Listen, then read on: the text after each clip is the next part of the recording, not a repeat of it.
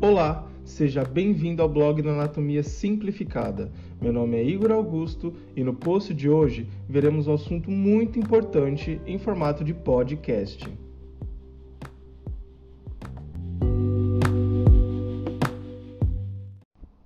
No post de hoje, veremos sobre a dietoterapia, no qual esta palavra pode ser dividida em duas partes. Dieto significa dieta, palavra que pode ser definida como o padrão alimentar de um indivíduo, suas preferências, aversões, intolerâncias e necessidades. Já a terapia significa tratamento.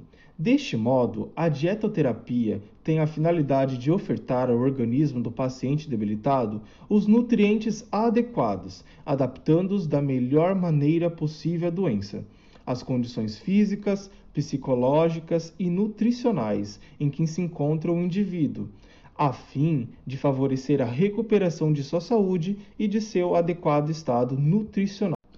Nesse sentido, temos classificações na dietoterapia. Temos dietas de rotinas, no qual não possui nenhuma restrição de nutrientes ao paciente. Existem apenas alterações quanto à consistência da comida, podendo ser líquida, leve, pastosa, branda e geral, quando o alimento não sofre nenhuma modificação. E por último, não menos importante, temos também as dietas terapêuticas, estas que são dietas destinadas a terapias ou tratamentos, onde são necessárias alterações dos nutrientes presentes, reduzindo sua quantidade por exemplo, dieta hipoproteica consiste em dietas com poucas proteínas, aumentando dieta hiperproteica, muitas proteínas, ou excluindo alguns nutrientes, dieta aproteica, sem nenhuma proteína.